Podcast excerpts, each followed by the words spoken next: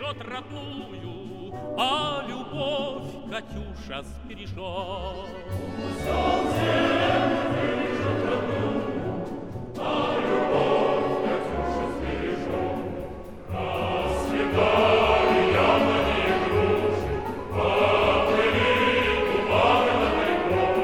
Bom, boa noite, bom dia, talvez, boa tarde, boa madrugada, não sei. É, está no ar mais um episódio do As Comunas, que, como vocês já sabem, é o podcast mais revolucionário da Zona Oeste Metropolitana de São Paulo. A minha voz chata, que o pessoal aí que está ouvindo já deve reconhecer, é a voz do Felipe Albano, militante do Partido Comunista Brasileiro aqui em Osasco e historiador. Esse episódio, a gente, como não poderia ser, né, a gente vai falar dos 99 anos do Partido Comunista Brasileiro. E, e eu queria dizer para quem está em casa que, que, assim, 99 anos desse partido é uma coisa maravilhosa. Acho que me faltam palavras para dizer é, o quanto isso é incrível e o quanto essa luta é, vale a pena. A luta por uma nova sociedade rumo ao socialismo, que é uma coisa tão, tão, tão sofrida, para ser bem sincero, pensando nesses 99 anos do partido, tudo que a gente já sofreu, mas que é uma luta que vale a pena e que tem que ser levada adiante. Bom, estão comigo aqui hoje, nesse podcast, quatro pessoas. Dois camaradas vocês já reconhecem, que é a Raquel e o Zé. Tem mais dois camaradas surpresas que vocês ainda não ouviram aqui conosco, mas que eu vou deixar para apresentar depois. Raquel, você primeiro. Se apresente, por favor. Olá, pessoal. Eu sou a Raquel, é, sou militante do PCB e também militante do coletivo feminista classista Ana Montenegro. O restante vocês já viram no primeiro episódio. E você, Zé? Fala pra gente. Salve, camaradas. Salve, ouvintes. Salve, companheiros de bancada. Eu sou o Zé Henrique, militante do PCB em Osasco Sou engenheiro mecânico e grande apreciador de batidas de limão. É, realmente eu, eu tenho que concordar com, com o Zé. Né? Mas enfim, vamos em frente. Agora, dos nossos dois convidados surpresas, eu vou chamar a camarada Mercedes para se apresentar e contar para a gente um pouquinho sobre ela. Mercedes, você está com a palavra. Primeiro, agradecer, primeiramente agradecer a vocês o convite. Sempre eu acho que quem, quem é que quer me ouvir, né? Sempre eu tenho essas dúvidas assim. Então, agradeço mesmo muito o convite. Eu sou Mercedes, eu nunca pertenci a nenhum partido. Eu fui uma, fui, sou uma vida toda do PCB. Houve um determinado momento, que depois a gente até vai falar, que o PCB, por conta da, da, das agruras da ditadura militar, vai militar dentro do PMDB. Eu me recordo que tinha eu e uma irmã, e a minha irmã falou: Não, eu, eu, eu vou. Eu falei: Não, eu não vou, eu não vou, eu não vou, eu vou pertencer a um partido só do início até o fim. Eu estava errado, o partido estava certo, mas eu posso dizer: eu só pertenci a um partido durante toda a minha vida, desde a minha mocidade até hoje. Eu acho que é isso. Eu tenho um compromisso, sou atualmente diretora do Sindicato dos Advogados do Estado de São Paulo, Sou, ah, sou já bastante conhecida, né, nessas lutas, nessas lutas. Não conhecida como, né, de, de tanto lutar, digamos assim. É, também eu sou a mentora intelectual da criação do coletivo feminista é, classista Ana Montenegro, isso é um orgulho para mim danado. Também da Comissão da Mulher Advogada da OAB São Paulo, a gente fundou São Paulo e a turma ficou tão impressionada que depois formou em todas as capitais, mais que isso, formou uma comissão da mulher advogada também na OAB. Então, na área da minha profissão, foi sempre assim, é atuar no sindicato, né, tudo que o partido pede. Sindicato de advogados, mas eu era uma feminista e falei, não, não vou abandonar a luta feminista. E fui para a luta feminista, junto com Ana Montenegro, com um monte de, de, de gente boa, que, de, de mulheres boas que tinha no partido. Eu acho que é isso. E sou uma, eu sempre fui assim uma curiosa. Eu não diria estudiosa, eu diria mais uma curiosa, mas a curiosidade te leva a estudar um pouquinho da história do partido. Você que é historiador, eu não sou, mas gosto muito da história do partido, tenho muito orgulho da história dele. Bom, camarada, agradeço muito a presença. E agora passar a palavra para o nosso outro convidado, que é um camarada meu, nosso, é, que estava lá no meu recrutamento quando eu entrei no partido e é também historiador. Então, Marco, por favor, a palavra é sua.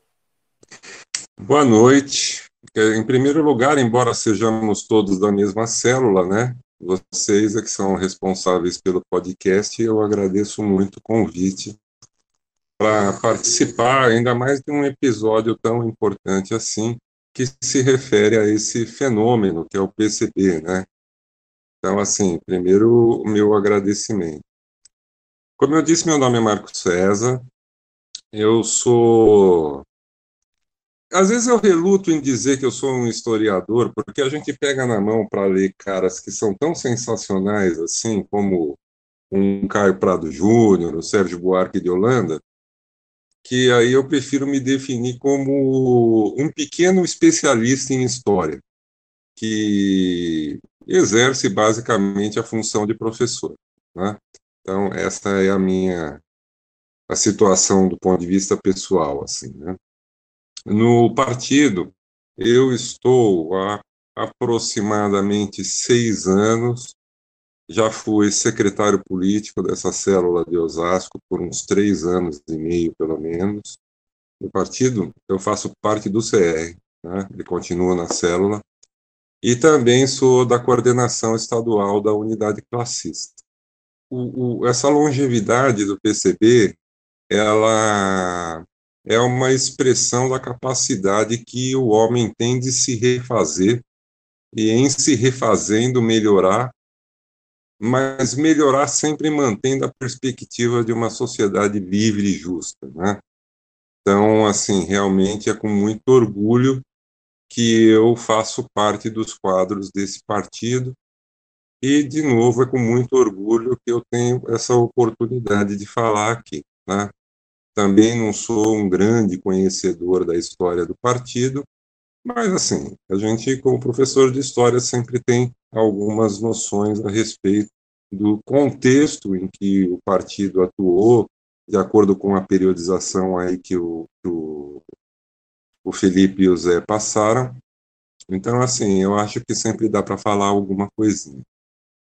De novo, meus agradecimentos e estou aqui à disposição Valeu, Marco, obrigado. É, acho que antes de, de, a gente entrar nas perguntas, eu queria fazer um pequeno resumo da história do, do partido para quem está ouvindo esse podcast.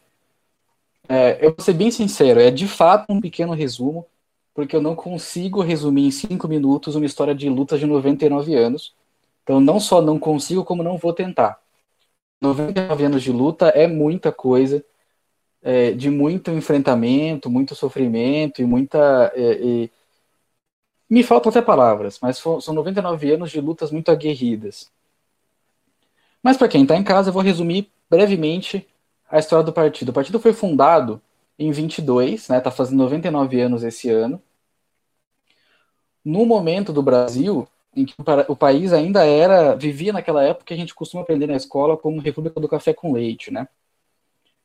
É, e daí o partido vai enfrentar é, a ilegalidade durante a maior parte da sua história. Então o partido vai ser ilegal na época dessa República do Café com Leite, o partido vai ser ilegal durante o varguismo e o Estado Novo, o partido vai, vai ter um pequeno período de legalidade ali entre o fim do Estado Novo e, e o começo da ditadura, mas de fato é um pequeno período de legalidade, bem pequeno mesmo, depois vai voltar a ser ilegal, vai ser perseguido, o Comitê Central vai ser pratica, praticamente não, vai ser literalmente caçado pela ditadura de entre 64 e 85.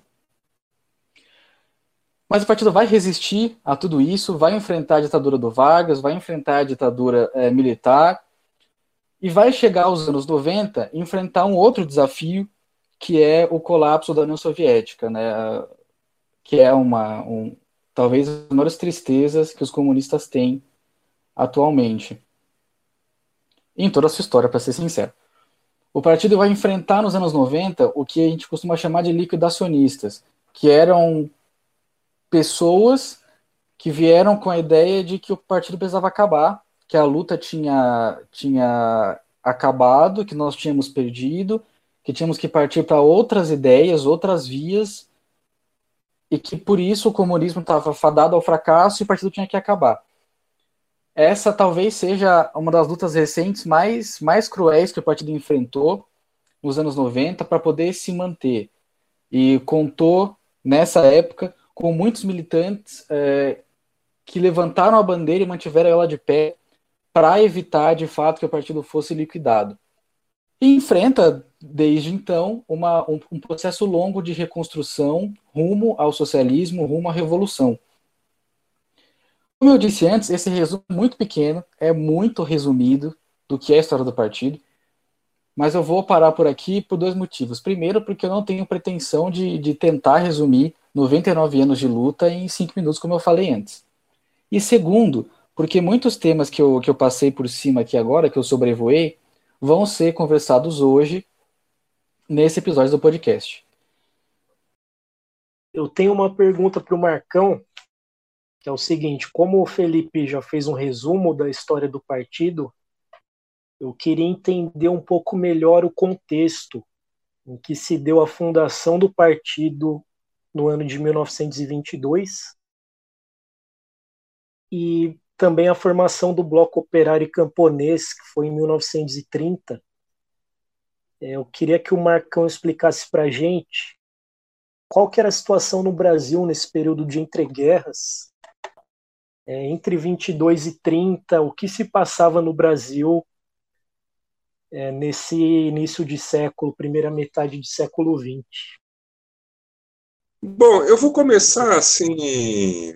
Muitas vezes a gente faz isso, né? Eu vou começar por uma negativa, ou por uma quase negativa. O partido ele foi fundado no dia 25 de março de 1922.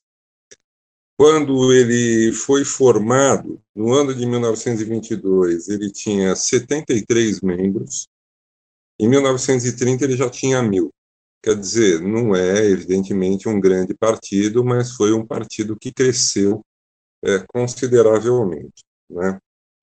É, normalmente, assim, quando a gente pega os textos que falam da fundação do Partido Comunista, é, o primeiro aspecto sinalizado, aquele que explicaria a fundação do PCB, seria algo que a gente pode chamar de crise de direção, é?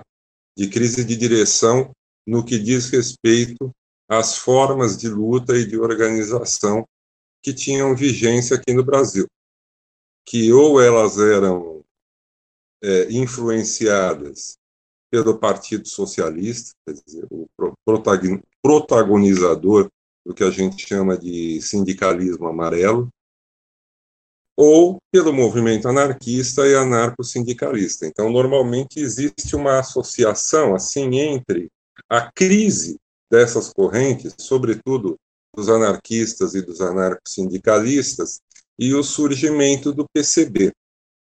Eu não quero deixar de lado essa causa, de fato, ela tem um papel importante. Mas aí, nesse tipo de abordagem, fica faltando o entendimento exatamente disso que o Zé acabou de perguntar, né? da conjuntura dentro da qual se desenvolve o Partido Comunista Brasileiro e que, evidentemente, vão ter é, uma interferência muito forte nas linhas políticas adotadas pelo partido. Eu entendo que no ano em que o Partido Comunista Brasileiro foi fundado, a sociedade brasileira, sobretudo no Centro-Sul e particularmente nos dois maiores centros urbanos, que eram São Paulo e Rio de Janeiro, estavam passando por um processo de modernização bastante considerável. Quando eu falo em modernização, eu estou me referindo, em primeiro lugar, ao desenvolvimento de atividades econômicas outras, que não apenas a agricultura de exportação, é, manifest, as manifestações de rebeldia e de desobediência nos quartéis que se traduziu é, na, nos movimentos nas ações do movimento tenentista em 22, em 24, quer dizer, um, um outro elemento esse de agitação, de efervescência do período, e também no plano da cultura. Quer dizer, então o partido foi fundado nesse contexto aí. É, eu, como eu disse, a crise do movimento anarquista, sobretudo depois do levante de 1918, é um elemento a ser considerado. Evidentemente que a classe operária, ela diante de um fracasso como aquele, tenha começado a repensar suas formas de organização. Tá? Mas, assim, é, a gente tem que levar em consideração também, por outro lado, que essa classe operária tinha suas tradições de luta, tá? que havia uma conjuntura favorável para o desenvolvimento de novas ideias e novos projetos. Quer dizer, então, assim, o Partido Comunista Brasileiro não foi fundado para se relacionar com uma classe operária sem tradição de luta nenhuma, como se estivessem aguardando a chegada de um anjo salvador sentado no cavalo branco. Quer dizer, não é isso. Quer dizer, a classe operária foi capaz de protagonizar episódios de enfrentamento muito é, contundentes contra a repressão em 1917, em 1918, em 1919, e todos esses movimentos tiveram uma influência muito significativa do anarquismo e do anarcossindicalismo. Quer dizer, então, a gente não pode falar assim, olha, foi a crise do anarquismo e do anarcossindicalismo que implicou como se fosse uma necessidade bem abstrata, assim, a, a fundação do Partido Comunista Brasileiro. Quer dizer, eu acho que o Partido Comunista Brasileiro, assim, em parte, ele resulta já de uma tradição de revolta da classe operária, e tanto isso é verdade que a maior parte dos membros que fundaram, os nove membros que fundaram o Partido Comunista Brasileiro, é, parte deles vinha do movimento anarquista. Né? Então, assim, eu queria dizer que eu acho que, que não é essa a causa, né? que a causa reside exatamente nos fatores que eu disse anterior, anteriormente, a modernização econômica, as rebeliões tenentistas, o, o, enriquecimento da vida cultural do país. Né? O que acontece é que, assim, quando, quando o Partido Comunista Brasileiro foi fundado, ele, ele enfatizou a ação nos sindicatos. Ele enfatizou a competição com os anarquistas, inclusive muitas vezes fazendo núcleos do Partido Comunista dentro de sindicatos que eram hegemonizados pelos anarquistas ou pelos anarcosindicalistas. Né? Mas, assim, nesse primeiro momento, em 1922, né, porque a gente só vai ter é, os, o, porque em 1922, o primeiro congresso, o segundo congresso a gente só vai ter em 1925. Quer dizer, nesse período aí que se estende de 1922 até 1925, então o partido concentrou os seus esforços no sentido de se inserir no movimento operário. Quer dizer, é, o que também reflete, de alguma maneira, é, a presença de tradições anarquistas no agir das lideranças comunistas do recém-fundado partido. Né? Ah, uma outra coisa que eu queria dizer também, não mencionei antes, que outro fator que normalmente é destacado quando da fundação do Partido Comunista Brasileiro é a Revolução Russa. Quer dizer, também não é bem assim, porque as notícias elas não chegavam no Brasil com tanta facilidade. Nós estamos em 1922. Havia no país alguns defensores da Revolução Russa que propagandeavam a Revolução Russa, particularmente um grupo de Porto Alegre que eram os maxim, maximalistas. Né? posso ter errado um termo aí. Então, assim, e nesse período a ênfase na, na atuação sindical caracterizou a vida do Partido Comunista Brasileiro. Mas, assim, existiam enormes entraves. Embora a conjuntura fosse favorável, existiam enormes entraves. Quer dizer, um entrave e que confirmam o que eu disse antes, era exatamente a maior presença dos anarquistas na organização do movimento operário. Quer dizer, então não dá para a gente achar que é verdade que o Partido Comunista entrou e de uma hora para outra tirou de cena os anarquistas. Quer dizer, até 1930, por exemplo, é, os comunistas vão continuar disputando sindicatos com os anarquistas e também com os amarelos. Né? Essa, essa presença dos anarquistas, evidentemente, ela cria algumas tradições junto à classe operária, e uma delas é a daquela forma de organização que rejeita qualquer possibilidade de centralização. Né? Então, era, essa era uma questão que comprometia a inserção do partido junto à, à classe operária.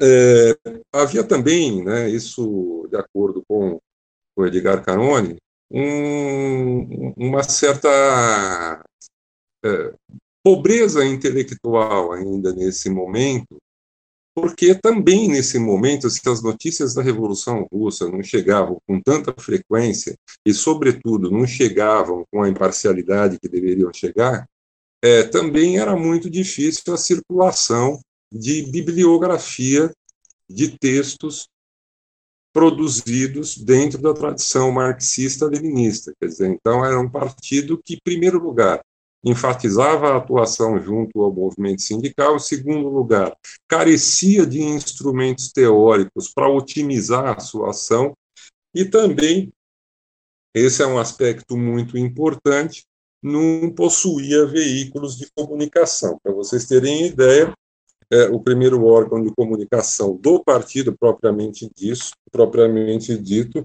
vai ser fundado apenas em 1925.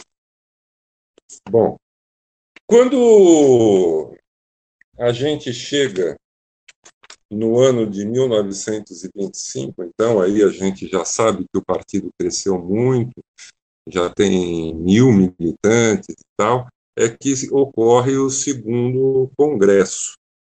Esse segundo congresso, é, de acordo com Edgar Carone também com Moisés Vinhas, que, que Moisés Vinhas tem um livro que é meio um, memorialista, assim, né, a respeito da história do PCB, mas é muito interessante. Né? Então, de acordo com esses autores, então o que, que vai acontecer? Entre 22 e 25, o partido, então, é, ele, ele foi muito abrasileirado. Né? Quer dizer, como a estratégia de inserção no movimento sindical não estava produzindo resultados muito efetivos, houve, e se ainda assim faltasse é, referências teóricas para a prática dos comunistas, mesmo assim, é, há um mérito dos dirigentes do partido nesse período aqui, sobretudo do Otávio Brandão e do Astrogildo Pereira, em já começarem a tentar fazer as formulações capazes de explicar a formação social brasileira. É nesse sentido, por exemplo, que o Otávio Brandão ele vai publicar ao longo de muitos anos, eu não me lembro em qual revista, alguns artigos que depois vão resultar num livro é, que se chama Agrarismo versus Industrialismo. Né? Esse livro ele defende uma, uma hipótese que reside no seguinte: de acordo com o Otávio Brandão, e aí essa foi uma orientação assumida pelo conjunto do partido, Havia no Brasil, naquele momento, no campo, uma forma de organização econômica e social que era feudal, e que na cidade, por outro lado, estava emergindo uma burguesia industrial que poderia ter conflitos e entrar em contradição com as elites agrárias. Né? Nesse aspecto aqui, eu até quero colocar uma coisa meio à parte da, da, da questão que o Zé colocou, porque assim, esse entendimento do Otávio Brandão, ele apontava para o seguinte, que enquanto o imperialismo inglês estava interessado na continuidade do desenvolvimento da economia agroexportadora, o imperialismo estadunidense estaria interessado na industrialização. E que esse, essa industrialização ela teria se dado por um processo de substituição de importações. E aí tem uma questão interessante, assim, porque o que ocorre é que o desenvolvimento da industrialização também foi produto do imperialismo e do imperialismo inglês, porque a indústria ela cresceu ela se concentrou no entorno dos lugares onde a burguesia do café fazia os seus negócios. Quer dizer, então, esse foi o fator que determinou a industrialização brasileira. O desenvolvimento urbano foi o resultado de um movimento que vinha do campo para a cidade, não da cidade para o campo. Tá? E aí, em algumas situações, quando a produção de café era excessiva, o governo sempre se utilizava do expediente de desvalorizar a moeda, o que facilitava então o desenvolvimento da indústria internamente. Mas exatamente nesses momentos que a indústria tinha mais oportunidades, eram aqueles nos quais a exploração sobre a classe operária se intensificava. Quer dizer, então assim, a luta não podia ser apenas contra a elite agrária, porque a burguesia industrial também é, exercia um papel muito forte no sentido de oprimir a classe operária nos momentos em que encontrava oportunidades para expansão aqui no mercado interno. Quer dizer, tanto é assim que vocês podem ver que um período de, de, em que a indústria teve oportunidades melhores foi o da Primeira Guerra Mundial, e foi exatamente nesse contexto da Primeira Guerra Mundial, de 14 a 18, que a gente tem as três principais manifestações do movimento operário na Primeira República, que são a greve de 17, o levante de 1918 e depois a greve de 1919 e 20 também. Né? Então, assim, mas é, já tem um mérito aqui. O que eu quero dizer é o seguinte: a gente já tem o mérito em 1925 do partido começar a fazer uma coisa que depois vai caracterizar o PCB para sempre, caracteriza ainda hoje, que é o esforço de suas formulações teóricas no sentido de compreender as contradições da sociedade que o projeto socialista quer superar. Né? Então, assim, essa primeira fase, ela foi marcada muito mais por esse empenho é, frustrado de ter uma inserção mais é, efetiva junto ao movimento sindical e também pelos primeiros esforços no sentido de formular é, interpretações de síntese a respeito do Brasil e, a partir dessas interpretações, definir quais eram os inimigos da classe operária. Né? A gente pode dizer que até esse momento aqui, até 1925, o PCB está correndo sozinho. Ele não tem, ele só passará a ter uma relação mais permanente com o Comintern, com a, com a Internacional Comunista, depois de 1925. Então, todas essas questões que eu mencionei antes, a estratégia sindical, o início já de uma prática de formulações teóricas, tudo isso se deu ainda à revelia de qualquer orientação da internacional. Só vai começar a se fazer mais presente a partir de 1925 para frente. Bom, então assim, isso, isso a gente pode dizer então que caracteriza é, esse primeiro período, né? É, o primeiro período de 22 a 25 e também o segundo período de 25 até 28, quer dizer, nesse período de 25 e 28 que começam a aparecer as formulações, que é escrito o que o Otávio Brandão escreve o livro dele. Bom, e assim, é bom destacar também o seguinte, que ainda nesse período aqui, longe de qualquer orientação da Internacional Comunista, o partido insistiu efetivamente na sua inserção no movimento sindical e não teve nenhuma participação nas lutas da política institucional, como, por exemplo, nas eleições. Tá? Essa situação vai começar a se alterar a partir do Congresso de 1928. E nesse Congresso de 1928, o partido é, já tinha a assistência da Internacional Comunista. Mas, mesmo assim, ele continuava seguindo uma linha que a gente pode dizer que era mais ou menos independente, continuava um partido comunista, filiado à Internacional, mas bastante abrasileirado. Né? É, então, assim, é, dentre, essas, dentre essas modificações que, que sobrevieram do segundo congresso do terceiro congresso agora em 1928, a gente pode perceber uma preocupação maior no sentido de ampliar o leque de aliados no sentido de construir a Revolução Brasileira. Também aparece uma preocupação de estar mais próximo, pelo menos no sentido de tentar entender as rebeliões pequeno-burguesas que vinham dos quartéis. Essa nova linha do partido, evidentemente, abriu a possibilidade de aproximações com outros setores da sociedade. E aí, para chegar no bloco operário camponês. Quer dizer, então, o bloco operário camponês, ele se dá num contexto do partido em que ele vinha gradualmente abandonando a linha sindicalista ou estritamente sindicalista, que ele já vinha fazendo suas formulações, e aí o terceiro ponto foi exatamente essa leitura mais aberta da política, que considerava a possibilidade de se aproximar de outras formas de fazer política, como as eleições, e inclusive de outras classes sociais, e eventualmente de aliados que não compartilhavam da mesma eh, dos mesmos fundamentos teóricos do partido, se bem que é, isso é uma coisa que mais de um autor falou, entre eles o Agildo Barata, é, a direção do partido no início ela tinha uma influência muito grande do positivismo. Falando em positivismo, então, assim, nesse momento de maior abertura do partido, é, um sujeito chamado.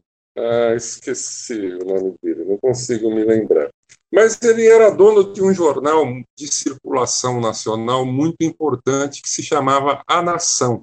E ele abriu as páginas do jornal para que os comunistas começassem a escrever, começassem a colocar no jornal as suas avaliações a respeito da sociedade brasileira. Ele era um inimigo da, da, da, da oligarquia do café, né, foi perseguido durante o período de Arthur Bernardes, é, de, foi até 1926, né, vocês, sabem, o Brasil ficou praticamente sendo governado sob estado de sítio no governo de, de, do Arthur Bernardes. Né. E aí, então, ele abriu ah, Eleônidas Rezende. Ele abriu as páginas do A Nação para o partido escrever. Né? E aí, então, a que se dá o partido, através desse jornal, lança a ideia, né, coerente com a sua nova forma de abordar as situações, ele lança a ideia da formação de um bloco operário, que depois, à medida em que vai amadurecendo essa perspectiva das alianças, tá?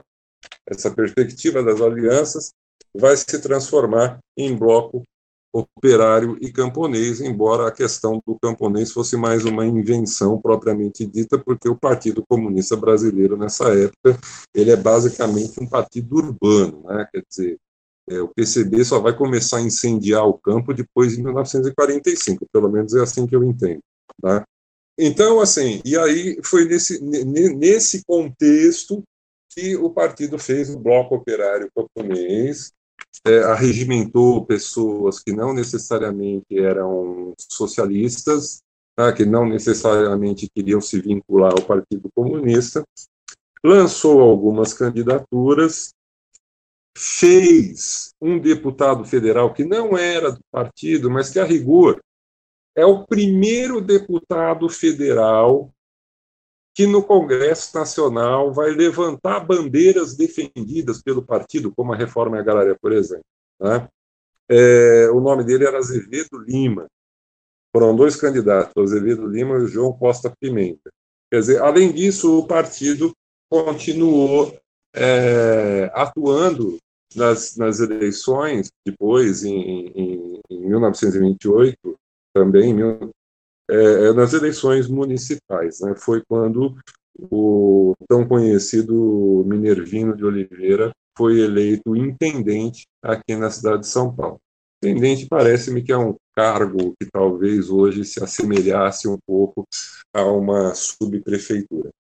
Quer dizer, então, assim, a trajetória do partido, resumidamente, da fundação até, 1900, até a formação do Bloco Operário Camponês, em primeiro lugar, é, a formação de um partido que contou já com, com um estofo, com uma tradição né, de luta do movimento operário, foi um partido que contou também com a emergência de uma nova classe operária, com o processo de modernização, quer dizer, com, com, com, essa, com esse caldo cultural de maior circulação de ideias e de projetos.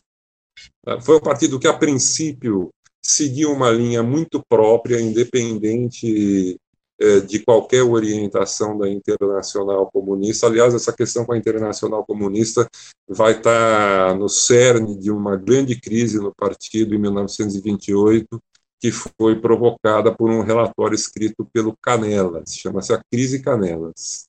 Assim, mas foi um período também profícuo no sentido de formulações a respeito da formação social brasileira, que durou até o, o, o, terceiro congresso, em 1928, quando o partido abriu o leque, e nessa abertura do leque constituiu o Bloco Operário Camponês. Tá? E do mesmo modo que se afastou depois da Aliança Liberal nas eleições de 1930. Basicamente isso, eu não sei se eu fiz adequadamente a correlação que o Zé pediu entre a formação e o desenvolvimento nesse, do partido nesse período e a conjuntura que cerca esse processo aí. Bom, então, para a pergunta que o Zé Henrique fez, eu já concluí minha resposta. Beleza? Beleza, camarada, obrigado. Acho que é sempre bom. Eu, eu assim, eu sou historiador, né? E, e, também sinto falta da época da minha época de faculdade. Então, ter uma aula dessa, eu sempre fico muito contente. Então, eu vou admitir isso para vocês. Obrigado, fico muito lisonjeado. Bom, a gente vai passar agora a palavra para a camarada Raquel, que também tem é, uma pergunta a fazer. É, antes de mais nada, agradecer ao Marco pela essa aula, foi muito bom ouvi-lo, camarada. E agora minha pergunta vai para Mercedes, né? É, Mercedes, o partido ele é acusado de uma série de coisas, né, que ocorreram durante a década de 60 e 80, como o peleguismo, e aproveitando que estamos no, no mês que marca a luta das mulheres, é, eu queria que você comentasse também essa acusação de que o PCB não debateu a questão das mulheres, entre as outras coisas, né? Eu queria que você comentasse como era a luta nessa época. É, eu acho que antes de. O, o sempre eu digo, e sempre falava muitas vezes por aí, que você ser de um partido comunista é completamente diferente de ser membro de um outro partido. Começa que se eu descer, fala em um lugar aí bem fim de mundo, sei lá, se eu descer em Visogodo, se eu descer numa cidade da Índia, qualquer lugar, se eu tiver com o símbolo do PCB pregado na lapela da camisa ou da blusa, pronto. Alguém vai vir falar comigo, oh, é do partido. Isso o PT não tem, o PMDB não tem, ninguém tem. Só nós, que somos realmente internacionalistas, inclu internacionalistas, inclusive na organização. Então, eu começo dizendo que a gente é diferente. Começa por aí. É, a segunda coisa é que o partido, é, que é um partido leninista, né, está lá no que fazer, tudo direitinho do, sobre o, como se organiza um partido comunista, seja ele qual for. Muitas vezes eu ponho no meu Facebook apenas uma imagem, mas eu sei que a minha companheira, sei lá, Ada na Itália, isso pela luta feminista, eu conheço o mundo todo, né? É gente do mundo todo, mulheres, né? Então, a, a, a Rosdi, da, da, do Partido Comunista da Índia, enfim, eu vou, eu às vezes ponho uma imagem do Ana Montenegro, alguém, alguém da Turquia me responde. Ela, ela sabe que é alguma coisa das mulheres. Então, eu diria que a gente também, é, as pessoas sempre falam, vocês são misteriosos. Não, nós não somos misteriosos. Apenas a gente tem esse tipo, um tipo de organização diferente.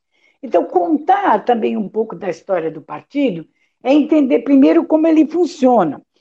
O órgão máximo do partido é o Congresso, ele é a última instância, né? Depois dele vem o Comitê Central, depois vai vindo assim essa. Eu queria chamar atenção para essa divisão, ou para essa, esse tipo de, de, de, de, de atividade na sociedade, partindo de como ele se organiza.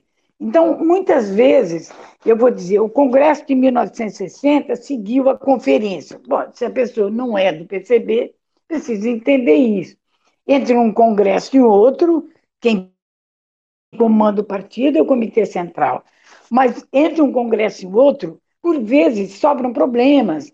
É, quem que imaginar antes de ontem que o Lula ia sair livre? Ah, vai acontecendo coisas que, por vezes, não dá para esperar o próximo Congresso. E, o, e o, o PCB e todos os partidos comunistas, de maneira geral, são muito disciplinados. Você não pode ficar lá, mas agora nós resolvemos que, que nós vamos por aqui. Não, não é assim. Tem um Congresso.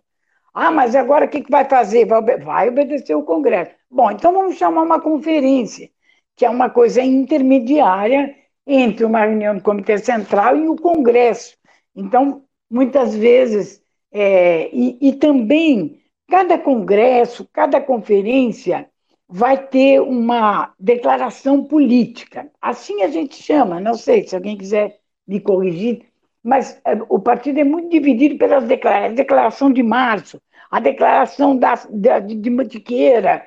É, eu não vou chatear ninguém com essas divisões, mas a hora que estiverem estudando, olhando, né, tudo que vão ter que saber aí, porque nós vamos fazer 100 anos o ano que vem, e esses 100 anos a gente vai comemorar, estudar, vão passar um ano eh, praticamente é, interior, no nosso interior do nosso partido, discutindo é, essa. Eu, para falar sobre essa fase do partido, eu vou voltar só um pouquinho para trás, porque o companheiro que me antecedeu, o camarada que me antecedeu, é, chegou até 50, vamos dizer. E eu, para explicar o peleguismo, não sei o quê, eu tenho que voltar um pouquinho então. Só para dizer que né, antes da década de 60, o último congresso antes da década de 60 é o quarto congresso. Quarto congresso que foi realizado em 1954. Depois passam-se seis anos até chegar a década de 60, que é a que vocês estão me perguntando. Mas eu choro todas as vezes, mesmo de verdade, de ver o programa que o partido construiu, que riqueza, por ser a década de 50, o programa que o partido, com a boa cabeça do Prestes também, construiu, eu faço questão de ler algumas das propostas, para esse congresso de 1954. Já aviso também a companheirinha que essa foi a primeira vez, você passou o primeiro, segundo e terceiro congresso, um muito, bastante, de certa maneira, encostado um no outro, depois a ditadura militar, burgo militar, como durou 20 anos, então aí para fazer congresso era muito difícil. É como na pandemia, nós estamos adiando o congresso, né? Porque não tem como fazer o congresso com a pandemia. É, teria sido no ano passado. Mas essas são coisas da vida. A outra coisa é uma ditadura, né? Nos impedir da gente se ver, se encontrar, se falar e muito menos discutir política. Mas eu gosto, no Congresso de. Que nós vamos ver que depois, logo em seguida, esse programa realmente socialista do partido vai por água abaixo no Congresso de 1960. Mas no Congresso de 1954, é, há um manifesto muito bonito, por essa época, e há uma construção de um programa, e rompe-se com aquela política de união nacional, vamos discutir o latifúndio. E, dizia eu, falava eu, que me, encanta, me encantei, e me sou encantada até hoje, pelo programa defendido, um programa socialista defendido no Congresso de 1954. E a outra coisa que eu amo nesse Congresso é que, pela primeira vez, isso é verdade, no primeiro, no segundo e no terceiro congresso, você pode até ter menções, mas no congresso de 54 há um documento das mulheres do partido, com mais de três páginas. Eu, inclusive, preciso achar, porque eu tenho o quarto congresso todinho aqui em casa, mas eu andei enfiando tudo, me mudei, andei enfiando tudo numas caixas e não tirei mais. Mas é, é, me encanta, e eu queria ter aqui também esse documento. Então, ora, para um quarto congresso ter uma manifestação das mulheres é porque elas eram organizadas, né? senão não teria saído. Depois vai ter muitas teses defendidas, é, pré-teses defendidas por nós até o Congresso. Mas eu vou falando, nessa época, a gente ainda tem algumas camaradas que eu ainda cheguei a conviver no, no Conselho da Condição Feminina, com algumas delas. É, hoje todas falecidas. Mas, enfim, olha que bonito. O, o PCB defendia o confisco e a nacionalização de todos os bancos. É preciso ter coragem para fazer um programa desse na década de 50. Empresas industriais, etc., defendem a nacionalização dos bancos, do serviço público, do transporte, da energia elétrica, daquilo mesmo. E, segundo o, o documento, diz tudo pertencente ao imperialismo, tem que quebrar essa cadeia. E fala na paz, que era uma questão muito cara no primeiro, segundo, terceiro, quarto, a vida toda, praticamente do PCB, foi defender a paz. Nessa época também estava chegando, já tinha passado pela primeira e já vinha vindo já a Segunda Guerra Mundial, era natural. E, e melhoria das condições de vida, das massas trabalhadoras, sempre a cultura no programa, isso que é uma coisa bonita. De vez em quando eu trabalhei junto com a irmã caçula do Chico Buarque de Holanda, e dirigiu o partido comigo, que dirigiu o partido comigo no Municipal de São Paulo, que era a Ana Buarque de Holanda, a ministra, né, que foi ministra. E a gente sempre falava, é, a gente conversava, e até hoje na conversa com ela no meu Face, a respeito da importância que teve e que tem né, a cultura. Nós agora andamos meio, não é que abandonados, né? Não é fácil passar pela ditadura e depois ainda ter que salvar o PCB da cena de, um, de uns malucos, não, de uns bandidos, né, politicamente falando. É muito, mas eu só queria só chamar a atenção para isso, para dizer que o Congresso 54, nós só vamos ter um próximo congresso, que é o quinto congresso, apenas em 1960. Eu vou falar o quinto e o sexto congressos do partido, o partido vai para entender 1960, né? Para entender depois a questão do peleguismo lá na frente, que existiu sim. Nós não somos como outros partidos que ficam negando seus erros. Não. Partido, é, eu sempre digo, ele não é formado de anjos, é formado de seres humanos. Seres humanos erram aqui e ali. Quanto menos errar, melhor.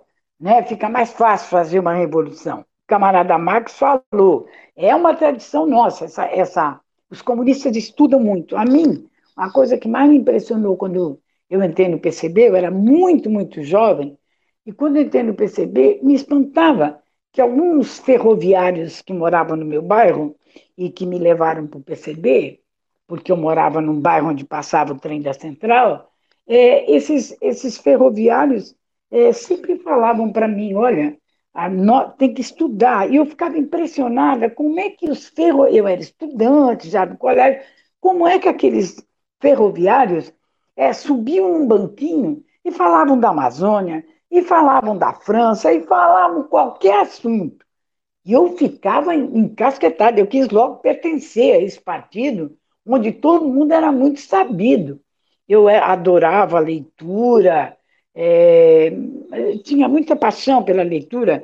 Meu curso escolhido foi sempre direito, lutei para entrar na USP e tudo, mas eu também amava a literatura.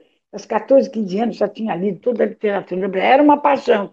Então, os, eu me senti atraída pelos, mais pelos comunistas do partido, no bom sentido, porque do partido eu sabia pouco, mas eh, embora a minha mãe fosse vermelha, é, eu sabia pouco. E eles sabiam tudo, para mim, sabiam tudo. Eles diziam, não, quando você chegar na escola, você tem que estudar o que se passa na sua escola. Achava lindo tudo isso. Bem, eu sei que quando é, é, o partido vai, e olha, o partido nunca foi tão bem, era hegemônico no movimento sindical, tinha uma linha correta, né? Eu acho que tem, quando a gente fala isso, as pessoas não nos acreditam, mas a, a linha ajuda bastante, ajuda em tudo, além de ajudar a classe a que nós achamos que tem que ajudar, que é a classe trabalhadora. É, na década de 60, é formulado, eu não vou falar aqui das, da, dos grupos, né? Você tinha o Caio Prado de um lado, o Paulo Lacerda de outro, sempre havia, tem, tem discussões no PCB que ocorrem até hoje. Eu adoro quando Antônio Carlos Mazeu fala assim: a gente não se resolveu até hoje sobre as eleições. Eu ouvi o Mazeu, quando dirigi o Partido de São Paulo com ele, e, e mesmo no Comitê Central, mas eu sempre, sempre nos abri os olhos quanto a isso. É o partido é, tem desprezo pelas eleições. Fala, fala, fala, mas não liga para as eleições. É, são coisas, né? São, são, são posições, às vezes escondidas ou não escondidas, às vezes até abertas, mas que não podem né, existir. Elas, a rigor, se o partido decide que vai participar da eleição, todo mundo tem que trabalhar naquelas eleições. Mas para ver que alguns assuntos, por exemplo, a partir de 60, esse porque vamos perdendo a hegemonia no movimento, a gente vai defender a ação política na institucionalidade burguesa, por dentro. E o que é pior, por vezes, não é nem por dentro da institucionalidade burguesa, é junto com ela, que é diferente. Né? Eu já participei do governo Lula, tá? mas a gente participava do governo, participamos um, um período né, curto, depois vimos que a coisa não era bem aquilo, a gente foi embora. Mas é, é uma coisa importante isso, de também entender que o partido ele tem uma, uma atuação, é homogênea e tal, mas nossas cabeças não são idênticas. Eu não sei o que Marx pensa sobre isso aqui. No bate-bola, na nossa conversa, podemos divergir, não tem problema. O problema é lá fora, né? Como dizia, como aprendi desde menino. Você tem, defenda a posição da maioria, mas nada te proíbe de discutir dentro do partido a sua posição minoritária. Isso, uma coisa que eu amo no PCB e que era a maior mentira que se conta sobre os comunistas, é que não há democracia. Gente, se há um partido que é democrático, são os PCs. Todo mundo discute, pode discutir qualquer coisa, etc. E só quem não entende direito o PCB é que diz o contrário. Não é verdade isso. Agora, saiu uma determinação, uma resolução do seu organismo, por menor que ele seja, pronto, aí você vai defender aquele ponto de vista. Na década de 60, já vinha vindo isso desde lá, de 43, para dizer a verdade. É, já havia uma discussão muito grande sobre se tinha, não é? Não tinha Marighella que dizia o negócio é com a luta armada? Veio o PCB, o seu comitê central falou não. Só vai vencer a ditadura as massas nas ruas. Ponto. Acabou. Assim foi com a minha geração. Olha, a gente, claro, que a gente ajudou, alguns de nós, né? não são todos, alguns de nós ajudou, um companheiro, um camarada que precisava de uma ajuda aqui e ali, ninguém negou isso. Solidariedade. O PCB tem o maior respeito por todos que foram à luta armada.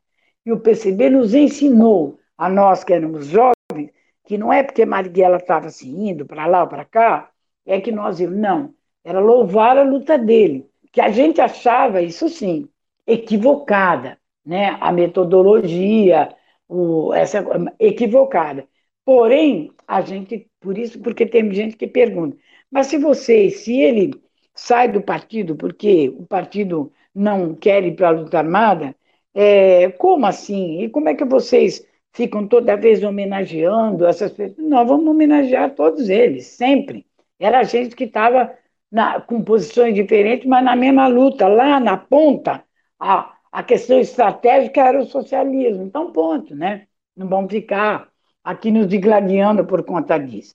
Bom, na, de, no, no, na declaração, o, o quinto congresso é muito que baseado nessa declaração de março, e ela, ela, ela na declaração de março, há uma, uma, uma tentativa de se alimentar de que o governo do João Goulart, é, há um, um, um, um começa-se a se discutir é, se a gente podia ou não ter uma confiança cega nas reformas do governo popular e democrático de João Goulart. Parece um pouquinho essa coisa do Lula, quando ganhou a primeira eleição. Entre nós também havia uma discussão. Aí a gente falou: vamos ver. De repente o homem está falando, ele vai, ele vai ter força com o povo brasileiro e ele vai guinar à esquerda. Não foi assim, nós fomos embora do governo. Mas, é, mas é, é, é aprender a não ter essas que a gente chamava né, na minha época de ilusão de classe, né? É, a gente vai perdendo, e aí respondendo agora diretamente à pergunta, o fato da gente ter esse tipo de política, mas eu vou mais para frente um pouquinho. Não foi só essa questão de da gente acreditar que esse governo tal. Nós acreditamos em outras bobagens do tipo o caminho pacífico. Vou ler aqui para vocês verem. O caminho pacífico da Revolução Brasileira é possível, imagine, em virtude de fatores como a democratização crescente da vida política, o ascenso do movimento, o ascenso do movimento operário, a gente até está de acordo, porque vai acontecer isso mesmo, que é o que vai levar o povo às ruas. É, e nisso o partido acertou, quando ele acha que é, não vai ser a luta armada, mas vai ser a população na rua é que vai resolver a questão da ditadura. É, apesar de toda essa, essa, essa crença é, de que não, eu nem vou ler, mas tem ah, as declarações do, de, tanto de 60 como de 67, que é um congresso que é realizado de, de maneira escondida, e, e, ele é invadido pela, pela ditadura, e o Congresso começa ali, a ditadura invade o salão, e a gente só conclui bem mais tarde a, o documento da, dessa, desse Congresso. Mas, enfim, o, o, o governo, esse governo dito progressista, é derrotado como uma folha do, do outono que vai começar agora no Brasil, e pronto. Nós perdemos tudo, é, fora que também não tivemos nem mesmo como nos articular, por, por não acreditar, ou por acreditar que a revolução tinha uma estratégia etapista, que nós iríamos com essa burguesia, porque João Goulart não era um comunista, então não tinha, era um, assim como Lula, não é um comunista, mas a gente, ah, vamos acreditar, vamos, Acho que foi a última vez que a gente acreditou nessas coisas. Mas, enfim, pode até ser que seja necessário, né? Está aí o Bolsonaro, a gente nunca sabe. É, o caminho para a derrota é o desenvolvimento da luta de massas. A gente vai ter um acerto nessa afirmação, porque vai surtir efeitos relevantes. É, é, é uma, é uma pequena erguida do partido nessa época, mas vai haver um, um, uns outros probleminhas vai haver um, um partido que vai representar tudo que era contra a ditadura. Assim nasce o, MDB, né, o Movimento Democrático Brasileiro. Depois PMDB, que vocês conheceram. E depois, novamente, agora MDB. Quiseram voltar lá. Uma coisa é certa: quando a luta armada, vamos dizer assim, é derrotada ou é dominada pela, pela ditadura, a ditadura vê o nosso, assim como até hoje, não tenho a menor ilusão de que a minha fala pode estar sendo gravada, eu não tenho essas ilusões, pequeno burguês, tem que ser valente mesmo e pronto, não, não tem alternativa para os comunistas. Então, havia um, um havia com essa, após a queda, a, a queda dos guerrilheiros, etc., percebe-se nitidamente que essa palavra de ordem, principalmente do PCB, depois encampada também pelo PMDB, por todo mundo, de que as massas nas ruas é que derruba a ditadura, a ditadura vem em cima de nós, porque percebe a influência dessas falas poderosas que a gente tem, igual os meus ferroviários de 40 anos atrás, é, eles percebem que há, essa, essa, há uma força nessa palavra de ordem e nessa luta que se trava corretamente dentro do MDB, vai todo mundo para dentro do MDB, eu não fui. Como disse para vocês, é, eu não fui. Então, perdi um período importante por não estar lá.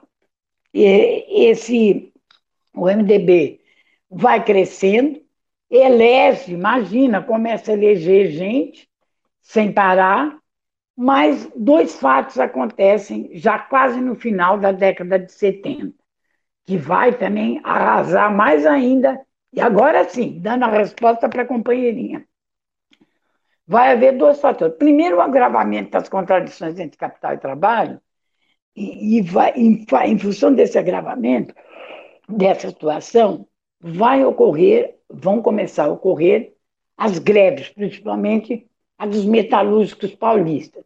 O PCB tinha bases gigantescas, de duas mil pessoas, por exemplo, dentro da, da Volkswagen. Os metalúrgicos era, tinha já uma tradição de luta, etc.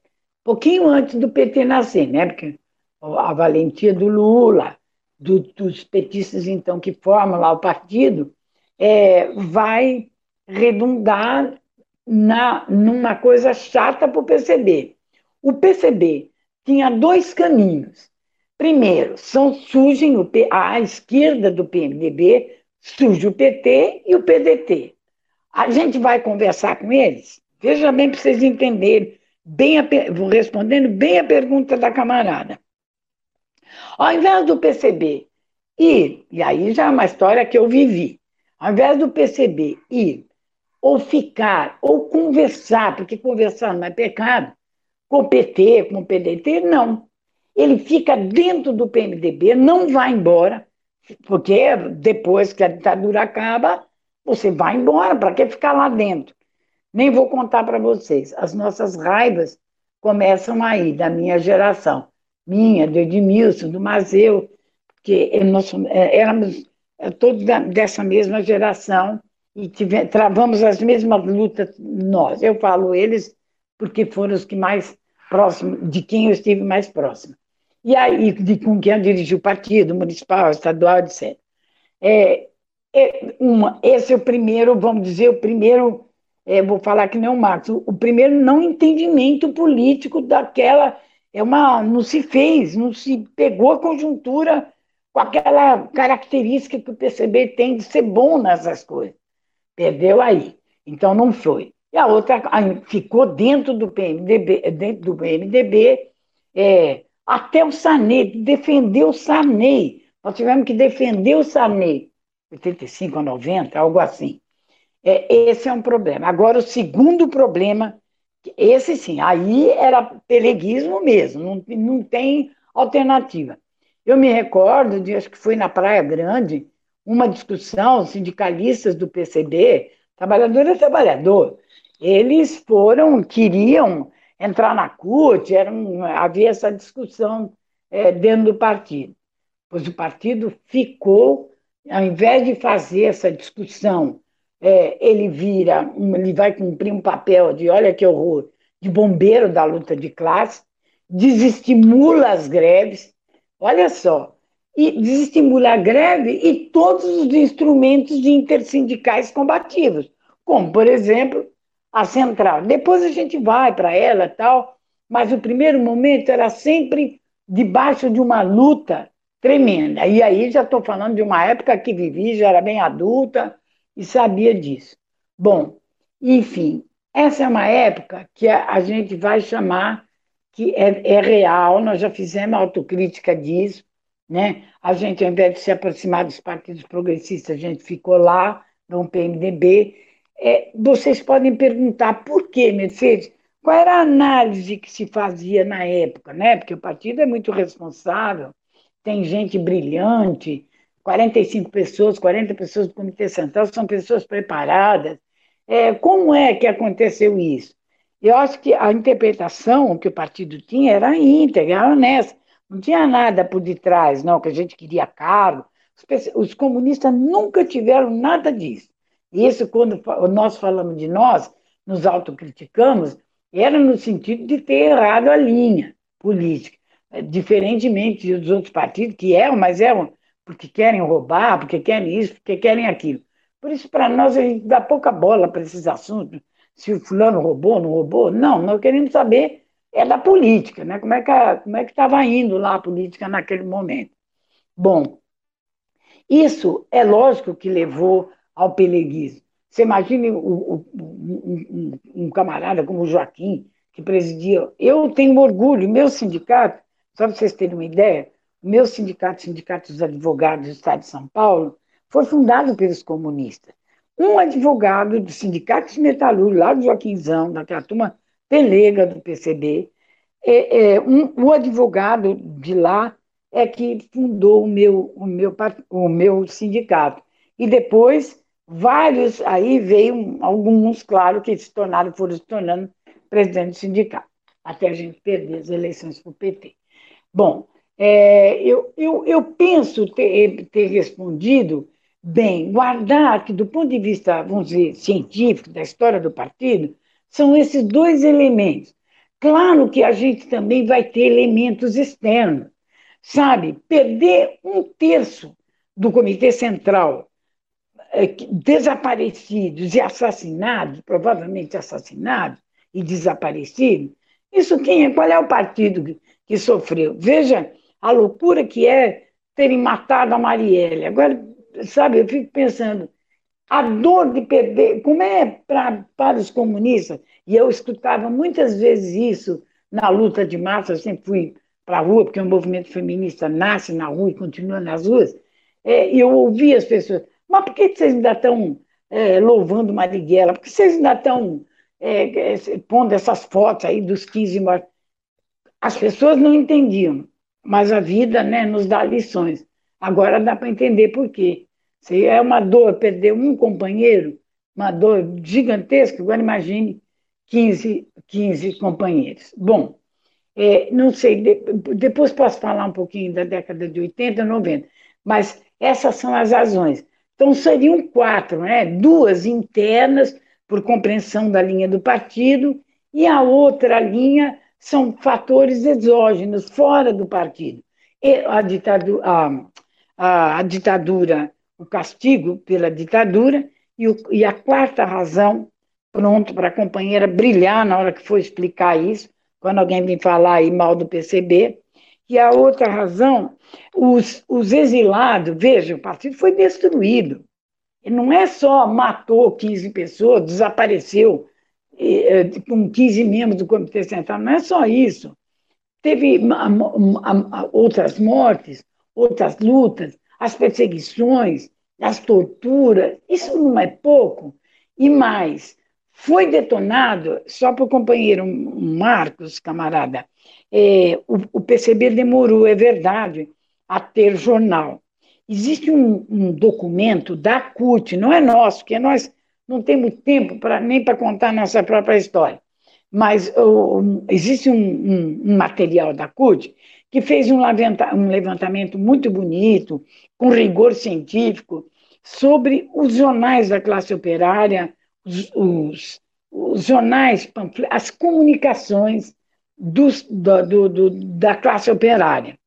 Pois, pasme, a CUT, na época, estava brigada conosco, e mesmo assim, foi, eles foram muito honestos, disseram, nenhum partido até hoje, isso acho que era 90, 2000, nenhum partido até hoje teve a quantidade de boletins, de, de, de formas de comunicação, de jornais.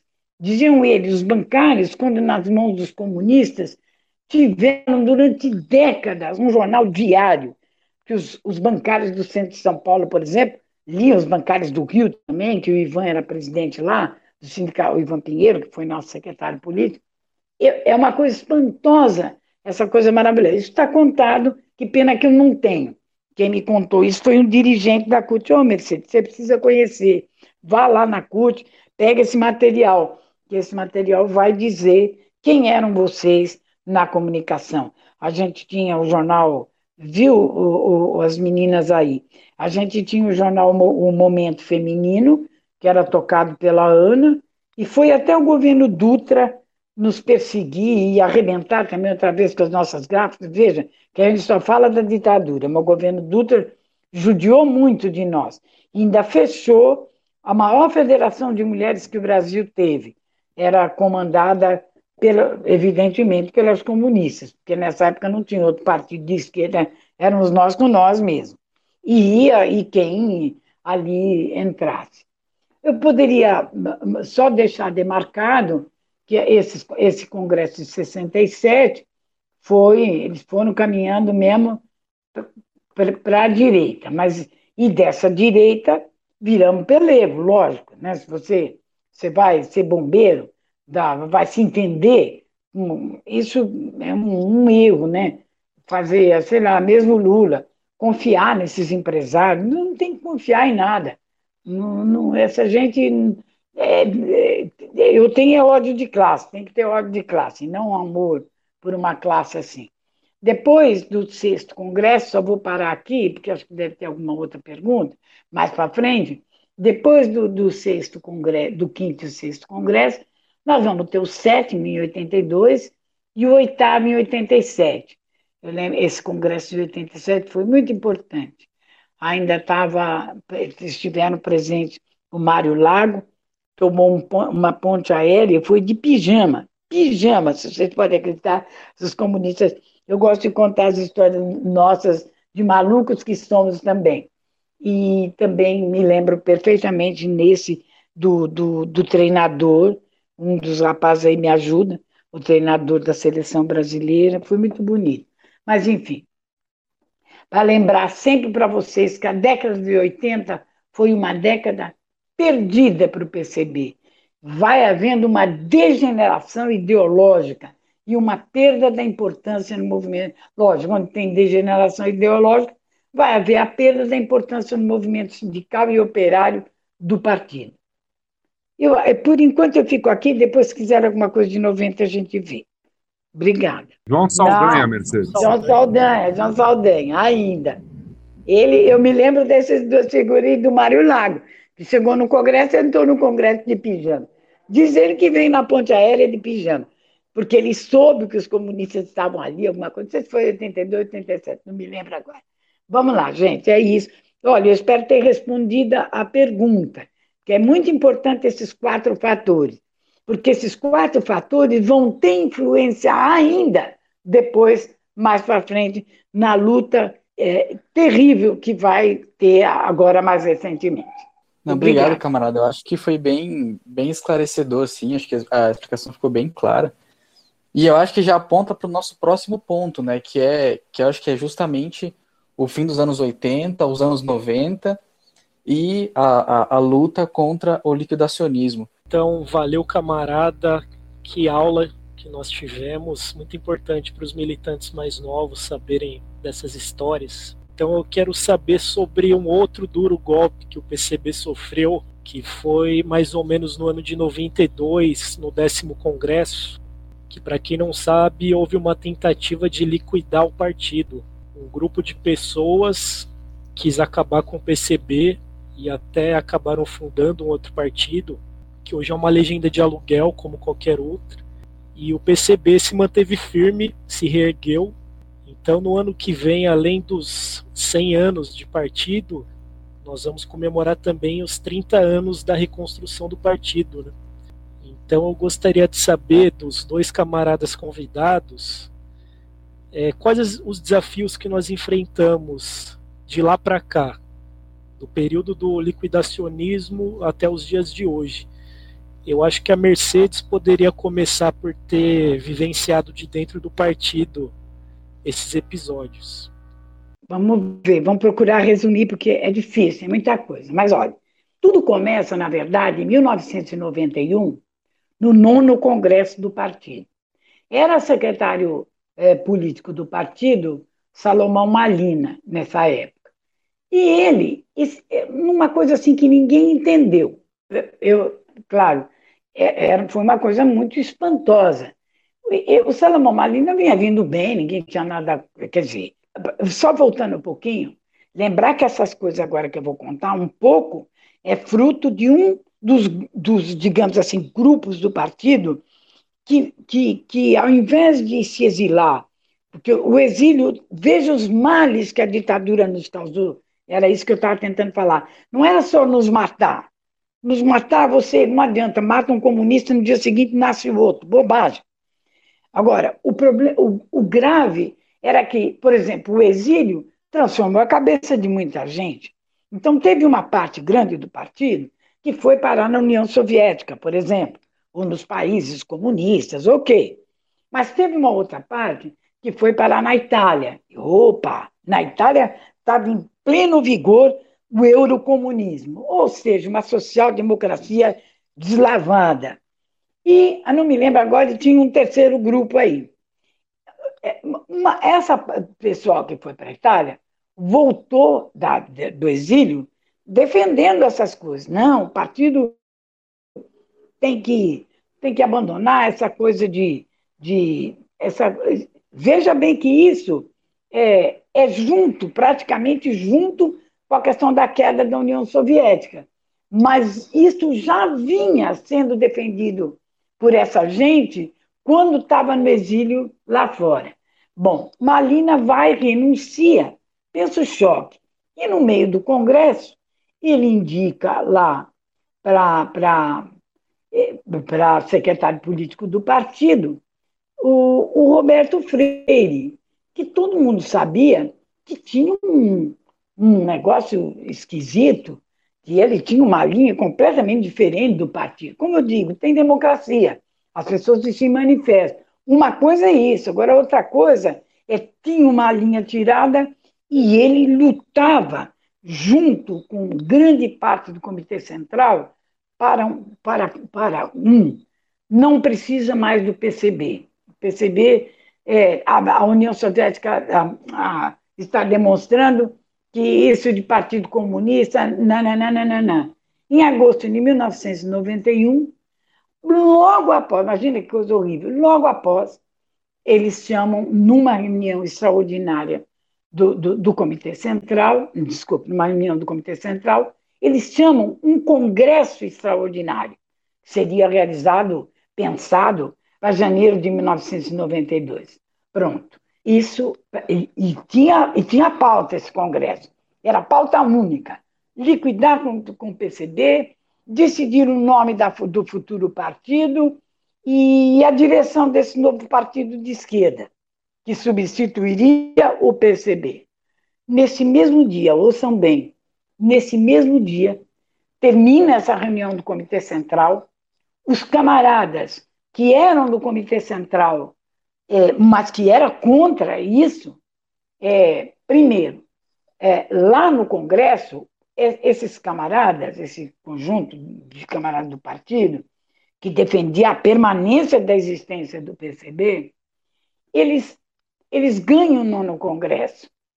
E essa coisa não passou lá no nono, esqueci de falar, não passou. Então, imagine só o golpe. Como não passou, então, é chamado um congresso extraordinário com pauta única. E essa pauta única era o fim do PCB. Imagine o desespero dos camaradas, nosso desespero. O que fazer? Aí precisa ter um pouco de experiência de, de, de partido, que isso não foi fácil. Quando terminou a, a, a reunião do Comitê Central, os camaradas pediram, a Ana de Holanda, a Ana de Holanda, é, a Ana Montenegro, pediram o Edmilson, o pessoal todo que, que, que ficou do que tal, que vocês conhecem, estão no partido até hoje, é, vão, termina essa reunião, chama todo mundo ali mesmo na hora e já convoca uma reunião, tudo nesse ano, em outubro, no Rio de Janeiro, com a presença de, de militantes.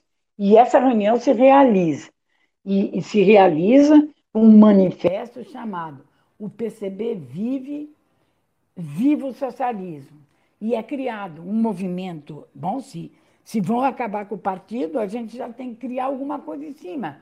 Aí criamos um movimento nacional em defesa do PCB, Viva o Socialismo, e convoca esse encontro nacional. Eu me, me lembro assim, de pessoas até famosas, sei lá, como é que chamava o cômico que fazia um programa que existe até hoje, no, aos sábados, na Rede Globo? Francisco Milani. Francisco Isso, Milani, Milani, era o. Eu lembro do Milani. Seu Saraiva. É, o Milani, o Milani, o seu Saraiva. É, é, bom, era bem diferente né, do divertido lá no programa, né? Mas era um cara muito sério, responsável é, dentro do partido. E ele, eu me lembro dele, um bocadinho aflito, conversando com a gente. Vai ter que ir para o porão, nós vamos ter que nos defender, vamos ter Existe, não sei se vocês já viram, uma fala dele bonita. Acho que nesse encontro aqui de 12 e 13 de outubro, ele falou: vocês têm acesso a essas coisas? Não. Sim, tem um vídeo na internet. Isso, É, eu coloca, é bonito. essa fala dele. É, é, eu é muito bonita a fala dele, é emocionante. É, depois ele até nem fica, acaba não ficando com a gente, não vai para lugar nenhum, fica desiludido, como teve um monte de gente assim, né? Que não está em lugar nenhum. Não foram para o PPS, não foram para lugar nenhum, estão aí. Fica meio nas nossas franjas assim e pronto, né? É, esse, esse encontro, então, aprova uma, um bonito documento, é, além do PCB vive, vive o socialismo, cria um movimento, e tamo, se pensa numa direção. Ainda, não, ainda estamos meio tranquilos, mas no meio do caminho, o, o, o, a turma do Freire lá, essa turma, é, resolve criar um, um negócio espúrio, absolutamente maluco, chamado Fórum Socialistas. Esses fóruns socialistas era, era uma coisa que eles inventaram, eles perderam no, no Congresso, né, que eles queriam destruir o PCB lá. O que, que eles bolam? Fórum Socialista, nós somos democráticos, é um outro partido de agora em diante, vai ser. Vamos chamar pessoas que querem se filiar nesse novo partido e eles já vão participar e vão participar do Congresso. Gente, nenhum clube no mundo, nada no mundo vai, vai, ninguém no mundo vai entender. Porque para síndico tem votação, são, são só os, os donos de, de apartamento no prédio. Para o clube, o cara precisa ser sócio do clube, senão ele não pode dirigir o clube, né? É, a gente, existe isso. Então, como que esse Fundo Socialista era uma mentira? Era para inchar o partido para ganhar o, o, o, o, Congresso. Olha só como a gente era também foi bastante inteligente. Bom, o que nós vamos fazer? Eles vão ganhar o Congresso, porque com isso eles vão ganhar, tá? Já está ganho o Congresso. Daí a ideia da gente fazer esse encontro nacional, fizemos, e nesse encontro, por unanimidade de todos presentes, a gente decidiu ah, é, comparecer, tentar comparecer no Congresso somente para dizer que não queríamos, que estávamos saindo, porque nós estaríamos refundando o PC, na época a gente nem falava PCB de tanto medo, né? porque PCB eram eles ainda. Aí, veja só as confusões. Aí a gente decidiu não reconhecer o Congresso, ter uma, uma, uma fala, mas antes disso, pela manhã, todos nós nos encontramos num, num colégio público, se a gente pediu a sede, parece que era isso, e a gente, nesse, que era perto do Congresso, onde ia se realizar o tal do décimo Congresso, que a gente não reconheceu, e a gente disse, vamos nos reunir e decidir essas coisas. E decidimos. Tinha mais de 600 pessoas lá, decidiram não reconhecer o Congresso, ir caminhando até lá, ter direito à voz, tentar ter direito à voz de duas pessoas. O resto vocês conhecem pela internet. Está lá a fala de Ana Montenegro. A Ana estava comigo quando ela relata aquilo de que ela foi agredida. Foi assim, nós estávamos todos, de, tem uma foto bonita, estou com o Edmilson, que a gente está abraçado na avenida, caminhando para ir até o encontro. Quando nós chegamos na porta, não foi fácil. Aí um dos grandes, o, o, o cara que tocava o Jornal da Voz da Unidade, um cara importante deles lá, não interessa nomes aqui, ele diz assim, não, vocês não vão passar, onde vocês vão? Se vocês não reconhecem o Congresso, quem falou? Nós não estamos falando nada ainda, nós vamos falar lá dentro. Nós somos delegados. Não, não sei o quê, porque éramos delegados, nós somos delegados. Não, não, vai, não, não entra. E aí, a Ana estava do meu lado. É ela era baixinha e ele era bastante alto. Ela meteu o dedo no nariz dele e falou: Olha aqui, quando você estava na barriga da sua mãe, você estava na barriga de sua mãe, eu salvei você para salvar sua mãe e você estava dentro da barriga. Não vai ser você que vai, é, filho de, um, de uma comunista, que vai me impedir de entrar. E ela pegou, pequenininha, ela empurrou e eu fui junto com ela, né? Aproveitei e passei pela porta. E lá, vocês já conhecem, quem não conhece, acho muito interessante, peguem lá, é importante, quem está entrando, passem sempre junto com o POD, talvez vocês possam fazer um trabalho. Peça para alguém que entenda bem dessa matéria e vocês, nem que for fazer um esforço, pagar alguém, fazer um material bem bonito. Aí já pode até ficar um material para os 100 anos, vai ser bonito. Bom, só para matar, aí tem lá a nossa manifestação, não precisa falar nada, a gente volta, e na volta, no mesmo lugar onde nós estávamos, com aquele monte de gente, a gente faz então um, um encontro, transforma esse encontro numa espécie de conferência nacional de reorganização do PCB. E, e tudo isso, gente, num espaço de tempo, vocês estão vendo, nunca, sem nada. Fora que quando eles fizeram esse congresso, eles retiraram de dentro do partido todas as fichas. Como é que a gente podia conversar com Pernambuco? A gente sabia que tinha lá o pessoal que a gente chamava a esquerda do partido. Como é que ia conversar com Brasília, com o Rio Grande do Sul? A gente não tinha ainda essa coisa da internet. O que fazer? Porque a gente não tinha também telefone, tu, a não ser de um ou outro. Foi maravilhoso. A gente foi, eu não me lembro se nessa época, eu me lembro que mais para frente, o meu Orkut, os partidos não davam muita bola para isso, o meu Orkut foi muito importante para estar tá chamando pessoas depois, porque organizar. Não vou contar o restante agora, porque de repente o Marcos também quer falar. Esse foi o que nós vivemos. Mas não pensem vocês que isso bastou. Ah, então nós fundamos partido, então foi. Não. Nós, tivemos que vencer no, no, no Poder Judiciário com um voto lá no, no Tribunal Superior Eleitoral do ministro Sepúlveda, que disse se você, que nós entramos com processo dizendo nós queremos, eles não querem, ah, essa foi a nossa defesa. Eles não querem os símbolos, eles não querem as cores, eles não querem o nome PCB, nós queremos. Aí o ministro ferrou com eles e falou: então, fica com o símbolo, fica com a bandeira, fica com o Partido Comunista Brasileiro, os comunistas que assim o desejam. Indefiro, porque Roberto Freire foi esperto, foi lá e se defendeu, dizendo que não, que eles tinham acabado com o partido. Então, a justiça nos deu ganho de casa, mas isso não foi de um dia para o outro. Né? Depois, nós tivemos que formar um partido inteiro, né? fazer. Eu, a mim me foi dado o estado do Mato Grosso, levei até uma arma comigo. Disse, é o quê? Esses caras vão matar a gente lá, porque vai dizer que vai formar o Partido Comunista nas cidades lá.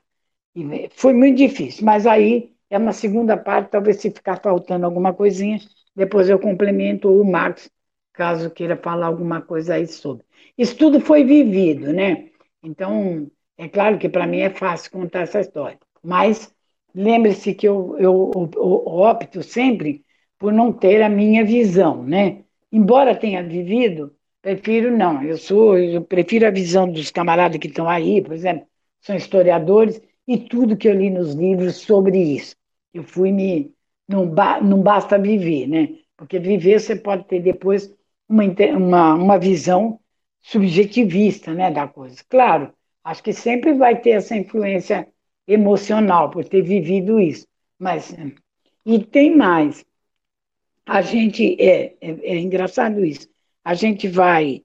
Eu recebi uma homenagem recentemente lá do, do, do Ana Montenegro, uma, homenagem comovente, é, onde estão colocando lá o meu nome no, no Marcelo.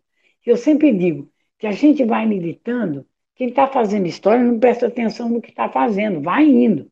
Né? Então você não sabe se você foi importante para aquela luta. Né? A vida vai depois dizer. Né? Eu, eu falo assim porque não tenho como agradecer lá aos camaradas. Nessa época, só para a camarada, é, é, guardar um pouco que na década de 70 era muito difícil o movimento feminista, viu, companheira? Não era fácil, não era muito difícil.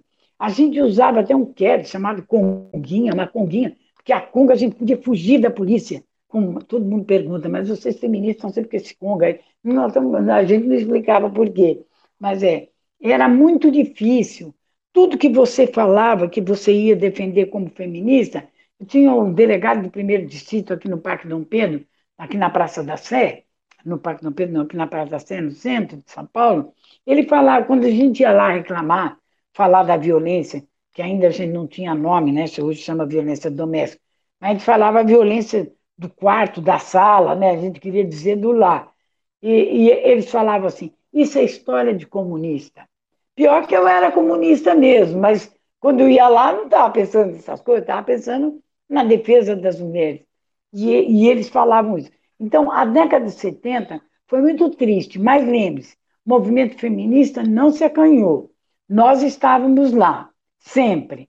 Havia, eu esqueci o nome, a UJC sempre fala o nome de uma menina. Depois, enquanto alguém vai falando, eu vou pegar o nome dela. Menina, uma senhora já, no final. Ela teve uma importância muito grande para o movimento feminista de São Paulo. Cheguei a militar com ela dentro de uma entidade. A UJC que gosta dela, porque ela foi da UJC durante muito tempo. É, então, assim, não dá para falar. Em 80, você, nós, as comunistas, depois com a vinda do PT, na década de 80, tem uma coisa que vocês devem muito a mim. Eu ficava besta de ver como se apagou a história das comunistas. Por isso fiquei danada no dia lá que eu falei, não, não é verdade. Ou você tem uma história de todas as comunistas apagada. Foi apagada. E depois eu pensava, bom, mas vai chegar uma esquerda que vai recuperar. Não. Parecia que o movimento feminista durante anos foi como se ele tivesse nascido ali nas lutas do ABC, nas lutas sindicais, como se ele não tivesse existido. Só nasceu porque as comunistas é, do mundo, seja as comunistas norte-americanas, sejam as russas, porque, e principalmente as russas, evidentemente, mas outras comunistas do mundo todo, que militaram feito maluco, como é que alguém não quer contar essa história? Pois eu fui pacientemente. Não tem um documento da década de 70, de 80, que eu não abro, aquilo lá é minha redação. Eu abro contando Clara Zetkin, em 1910, até que todas as mulheres do movimento passassem a copiar esse texto e, e, e, e contassem a história real. Essa também, porque a, a camarada me pediu um pouquinho, né, falar um pouquinho. Eu vou pegar o nome dela, que eu tenho a fotinha dela e tudo. Depois, você quiser, eu te mando um livrinho da, da nossa história lá no Conselho da Condição Feminina. Ah, era uma que eu não dou importância de ter dirigido, e acho que ela também não, porque era, é, é presa o governo de Estado, governo de direito é fogo, né? Mas, enfim, a gente estava lá, assim como a Ana também. Na época, era a orientação do PCB que a gente ocupasse esses espaços. A Ana foi, durante muito tempo, é, membro da dirigente do Conselho da condição da mulher nacional. Eu fui aqui do Estado e essa outra companheira foi da UJC. Queria lembrar uma coisa que é muito importante. É, é que, assim, no, no, no, em meados dos anos 70, em pleno governo Médici, que, assim, vamos é, separar as coisas. Né? Quer dizer, a gente sabe que, de vez em quando, as políticas de investimento público do Estado elas são capazes de sanear aspectos das crises cíclicas do capitalismo e também assim e nesse processo de saneamento de ampliar o nível de emprego, eventualmente até os salários, né? E, e isso, né, em meados, na primeira metade dos anos 70, foi o que se deu no governo Médici. Né? Quer dizer, houve um crescimento é, espantoso da economia, se eu não me engano, até hoje, né? foram os maiores índices de crescimento da economia brasileira. Não sei se o governo Lula chegou a isso ou o governo Kubitschek. Mas nesse período já havia internamente no partido uma crítica é, de uma tendência que veio depois do golpe de 74 das direções e dos militantes se é, encastelarem nas direções sindicais, nas burocracias sindicais. E aí, assim, foi nesse, no bojo desse, desse problema que o PCB elaborou uma estratégia de intervenção no movimento sindical que se chamava Placomp.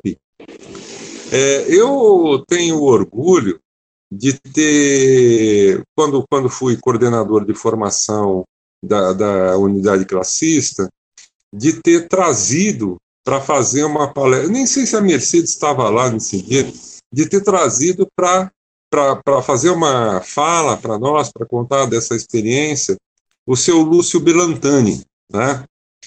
E assim, essa foi uma experiência muito interessante em que o, P, o PCB conseguiu efetivamente se reinserir na base do movimento operário, particularmente na, na Volkswagen, sempre se utilizando de táticas muito inteligentes. Para vocês terem uma ideia, uma das situações que o seu Belantani contou nesse dia que ele esteve, foi lá na subsede é, da POSP na Lapa ele fez essa fala, ela está gravada, o, Luquinho, o pessoal gravou e eu acho que é só solicitar para ouvir. Eles se utilizavam de recursos muito interessantes, por exemplo, eles tinham uma cordinha que atravessava todos os boxes do banheiro e os jornais e os jornais da célula do partido dentro da Volkswagen era assim, quando algum membro da célula percebia que um peão próximo a eles entrava no banheiro, então o cara entrava no primeiro banheiro e ficava passando pela cordinha até o box onde o outro estava, o jornalzinho. Tá? Quer dizer, então, assim, é, esses operários conseguiram alguns benefícios na relação direta com os patronais. Eu acho, assim, que foi a experiência mais próxima de conselho de fábrica, é, de acordo com aquela definição lá do Gramsci e tal, foi a, foi, a, foi a primeira experiência efetiva do PCB nesse sentido. Mas ela se frustrou, evidentemente, porque depois a repressão foi se intensificando e aí é, essa militância de base teve que se dispersar. O seu Lúcio Belantani mesmo teve que sair de São Paulo, foi morar no Paraná, ficou um tempo fora. Depois, quando voltou, quando voltou, aí, aí é que entra é, um problema que talvez é, se aproxime das questões que a Mercedes levantou. Quando ele voltou, quer dizer, o partido ele já estava muito influenciado pela perspectiva do eurocomunismo, que eu, eu acho, Mercedes, assim, pelo que eu andei vendo aqui, isso aí começa já a se manifestar desde 1982, não é? E então, assim, essa perspectiva de atuar pela base, ela foi extirpada do linguajar do partido. O que significa que, assim, isso deu ensejo, isso abriu a possibilidade daquele crescimento vertiginoso do PT, que foi exatamente no ABC e as fábricas da Volkswagen eram em São Bernardo do Campo, quer dizer, onde o partido já vinha fazendo um trabalho de organização pela base que se frustrou, como eu disse, por causa da repressão. Né? Quer dizer, então, essas frustrações todas, com as impossibilidades de atuação política do partido, eu, eu tenho a impressão que elas foram, foram fortalecendo essa é, uma certa identidade que vigorou durante algum tempo. Nos anos 80 eu ouvia isso mesmo, viu, Mercedes? Que o PCB era o bombeiro da luta da, de classes. Elas foram se cristalizando nessa perspectiva de atuar apenas pela institucionalidade, conseguir a legalização e obter as reformas através das alianças e das políticas, das alianças políticas e, e da legalização e da participação nas eleições. Né? Quer dizer, então, assim, de certa maneira, eu acho que esse período de vácuo entre o Placomp, que, que, que é uma espécie de canto do cisne, assim, do, do, do, PCB nos anos 70 em tentar fazer a organização da classe operária pela base e não o sétimo congresso, não o oitavo congresso, já do sétimo congresso, isso foi revelado. Quer dizer, então a perspectiva da organização da classe trabalhadora ela foi é, substituída pelo entendimento de que nós só conseguiríamos atingir determinados objetivos através da atuação estritamente vinculada a institucionalidade. É, eu entendo que isso aí foi se desenvolvendo ao longo do tempo, né? É, sobretudo porque aquelas bases que o, PC, que o PCB tinha foram perdidas, o PT se assenhorou dessas bases. Né? E aí tem um primeiro ponto muito importante que a gente pode relacionar a questão da memória, né? É, é, e, e, o problema da memória não é só um problema de historiadores, é um problema de todo mundo. Né? Quer dizer, a, a, a memória deturpada, a memória omitida, a memória. É, é, ela afeta a formação política de um povo inteiro. Né? Então, assim, aí é muito engraçado a gente pensar no PT em 1982, 1983, arvorando-se na condição de organização da classe operária do principal polo industrial do Brasil, como se tivesse saído de nada, como diz o Marx no, no 18 Brumário, é, como, é se tivesse como se tivesse caído um raio de um céu azul. Não, porque assim essa tradição de organização estava lá. Claro que o PT conseguiu muito maior é, visibilidade, é, capilaridade, etc. Mas acontece o seguinte: a organização pela base, que depois, assim, o PT vai aproveitar, que o Sindicato dos Metalúrgicos vai aproveitar durante as greves de 79 e 80, essa foi uma tradição construída, sobretudo na fábrica da Volkswagen, durante é o período do Placomp, tendo lideranças como o, senhor, o seu Lúcio Belantani. Né? Eu falo que eu tenho orgulho dessa participação do, do seu Lúcio Belantani na, na nossa atividade de formação lá da unidade classista, porque você imagina, vocês imaginem assim, ele se afastou do PCB, acabou entrando no PT, ficou um largo tempo lá, depois se desvinculou da vida partidária, é, e aí a última aparição pública que ele fez foi conosco, foi nessa palestra aí. É depois de uns seis meses, depois de uns seis meses ele faleceu. Agora, mas voltando à questão da memória, então não é verdade que o PCB simplesmente largou mão. O que eu acho assim, que o, que o largar mão, né, o abrir mão desse tipo de luta, a luta que implica na organização do proletariado, é um fenômeno que começa a se dar no PCB a partir de 1982. Né? Daí para frente, em 87, ela se, se, se no Congresso Extraordinário já, já é, o Congresso avaliou que essa linha de apego exagerado à institucionalidade, é claro que o partido precisava da legalidade, mas assim, é, ele não precisava ficar incrustado na burocracia dos sindicatos e nem abrir mão da organização dos trabalhadores. Já em 1982, as avaliações do Congresso é que o partido não estava crescendo, que a militância estava desmotivada e que sequer os periódicos do partido estavam sendo lidos pela militância. 1992 eh, foi, foi o corolário disso.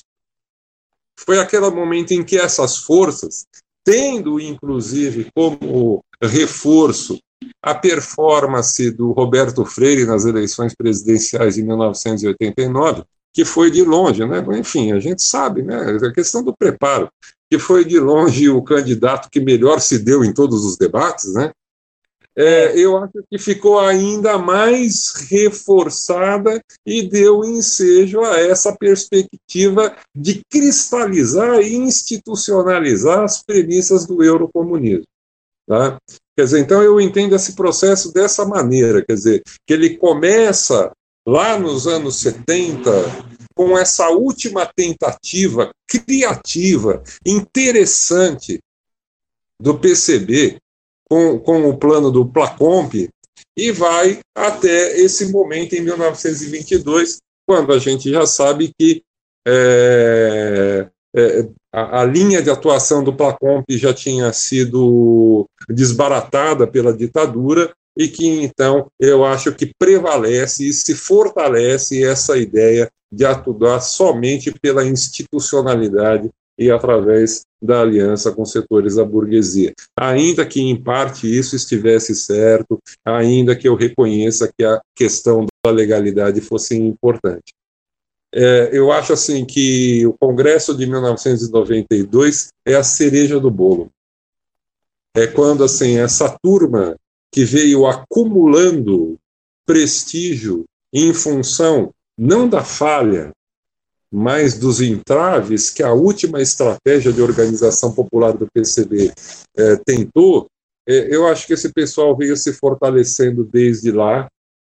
Acho que o movimento operário do ABC, liderado pelo PT e pela CUT, ainda jogou mais lenha na fogueira e, e então começou a prevalecer esse entendimento da, da, da, do aliancismo, é, da negação do, dos enfrentamentos diretos entre os trabalhadores e os patrões, e, e, e eu acho que ela se resolveu definitivamente, ela se traduziu definitivamente na perspectiva de romper definitivamente com o PCB, com a sua sigla, com a sua imagem, com a sua história, com a sua cultura. E aí, assim, eu, é, em relação a isso, não, não tenho mais o que falar, mas eu, assim, é, é muito interessante, é uma honra estar com a Mercedes, que esteve lá em 1992 que participou dessa marcha foi no Colégio Roosevelt, viu, Mercedes? No Colégio Roosevelt, numa escola estadual, eu não me lembro se era, se era Franklin Delano Roosevelt ou se era do outro Roosevelt mais reacionário, né? É, mas foi para lá que a, que a marcha prosseguiu e foi lá pra, que a marcha é, é, se traduziu é, na, na, na, na definição unânime de reconstruir o partido, tendo em vista e preservando todas as suas tradições, reconhecendo todos os seus erros e fazendo as autocríticas necessárias, que é isso, entre outras coisas, que garante a longevidade do PCB. Valeu, Marcão. A gente está caminhando para o final desse episódio, Ó, mas Felipe, porque. Oi. Felipe, não, só, desculpe Oi. te interromper. Eu fiquei de dar o nome da Zuleika Alambert. Né? Zuleika Alambert. Não, é que eu tenho um livrinho aqui, eu vi a fotinha dela. Pronto, é que eu falei em uma camarada que atuava no movimento, é ela, Zuleika Alambert. Então, como eu estava falando, a gente está caminhando para o fim desse podcast, mais porque, porque o tempo pede e porque a gente fica cansado. A gente está gravando isso agora, para quem está ouvindo em casa, né? Nós estamos gravando isso agora uma sexta-feira à noite. A semana foi cansativa, tá todo mundo acabado. É, mas assim, sinceramente, a gente podia ficar aqui mais umas seis horas que não ia esgotar é, a história do partido, a história, as lutas e tudo que o partido enfrentou em 99 anos. Eu queria abrir agora, então, para que todo mundo aqui no podcast, nessa, nessa, fizesse os seus comentários finais, se despedisse, é, amarrasse alguma ponta que acha que ficou solta, para a gente poder finalizar esse que acho que, sinceramente, vai ser o episódio mais importante do podcast esse ano de 2021. Acho que nem outro episódio vai superar esse episódio comemorativo dos 99 anos do partido. Agradeço a participação dos nossos convidados, muito especiais, Mercedes e Marco César. Agradeço aos companheiros da bancada que já fazem parte do podcast. E viva os 99 anos do Partido Comunista Brasileiro, que venham muitos outros, até que chegue uma hora que não seja mais necessário o partido. Então, me despeço e agradeço pela atenção de todos e todas. Então, camaradas, eu agradeço todo mundo por ter ouvido e também é, ao Marco César por estar aqui presente e a Mercedes, né? Digo que é um orgulho para mim militar na no núcleo que agora recebeu o nome em homenagem a Mercedes. E antes de finalizar, eu queria fazer uma recomendação de leitura, né? A Lava Palavra Editorial, eles lançaram um livro do Lênis sobre a questão da mulher, sobre que compila 33 textos que, do Lenin sobre, sobre a questão das mulheres. Né? O nome do livro é A Emancipação das Mulheres e a Revolução Proletária. Esse livro foi traduzido pela camarada Maria Ângela, que milita junto comigo né, na célula Mercedes Lima. E é isso, boa noite, muito obrigada por, por essa aula. Eu devorei esse livro em um fim de semana, recomendo muito. É um livro muito necessário. Olha, eu só esqueci, vou falar rapidinho. Eu esqueci de talvez o documento principal nosso na época. Na época, só para esclarecer, é claro que tive uma importância, mas é, é, é muito simples, era o meu cargo no partido. Eu fui durante quase 20 anos secretária de organização do PCB do Estado de São Paulo. E, então, quando veio esse tumulto, eu era secretária e tinha, né, secretário de organização, sempre tem uma visão maior do que todo mundo sobre o partido, o todo do partido, né? Quem é assim, quem é assado, quem pode, quem não. Você é, é, é uma característica do secretário de organização do, do, do, dos PCs. Então, na época, a participação foi intensa mesmo, porque tinha que organizar todo mundo para salvar o partido. Olha, eu só vou dizer o seguinte: não foi fácil, né? Algumas coisinhas é, ainda demoraram um pouco, precisou ter mais conferência, não foi de pronto no 13º Congresso, foi uma coisa um pouquinho demorada, porque você ainda tinha gente dentro do partido que não sabia direito o que queria. Mas nós sabíamos, então, mas tinha gente que não. Então ainda teve algumas defecções, ainda ocorreram algumas coisas assim.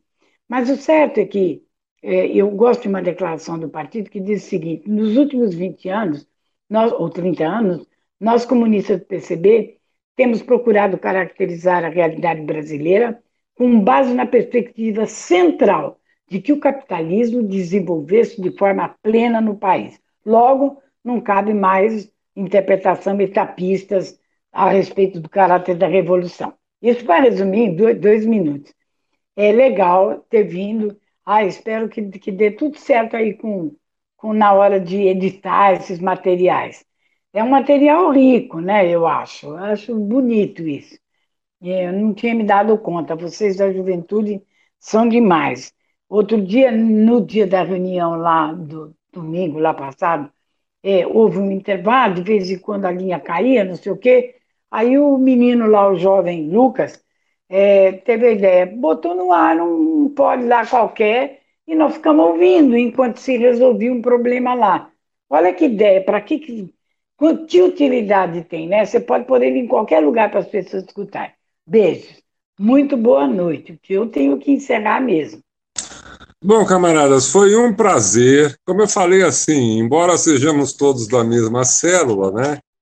É, mas, assim, essa é uma situação diferente, em que a gente tem que fazer um esforço de sistematização. Esses esforços de sistematização, é, é, uma vez traduzidos em palavras, eles podem parecer bons para quem ouve, mas eles são bons, sobretudo, para quem tem que fazer a sistematização. Daí eu quero não é verdade, Mercedes? É verdade. Aí eu quero reiterar aquela, é. Um dos aspectos que a Mercedes levantou. Assim, o Partido Comunista Brasileiro é um partido no qual você tem que estudar. E quanto é mais é responsabilidades você tem, mais você tem que estudar. Né? É, isso, isso me satisfaz demais, mas me satisfaz, sobretudo, ter contribuído não sei assim qual é a medida da minha contribuição, mas alguma deve ter, e eu fico muito feliz, e além de tudo, de ter contribuído com uma camarada que merece o respeito de todo o partido, de todos os coletivos do partido, que é a Mercedes. E assim, então, eu me despeço, mais uma vez agradecendo a oportunidade.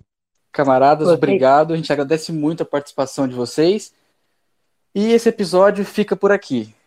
Eu vou tá precisar bem. respirar um pouco agora para processar é, essas duas horas de, de Foi muito legal. Oh!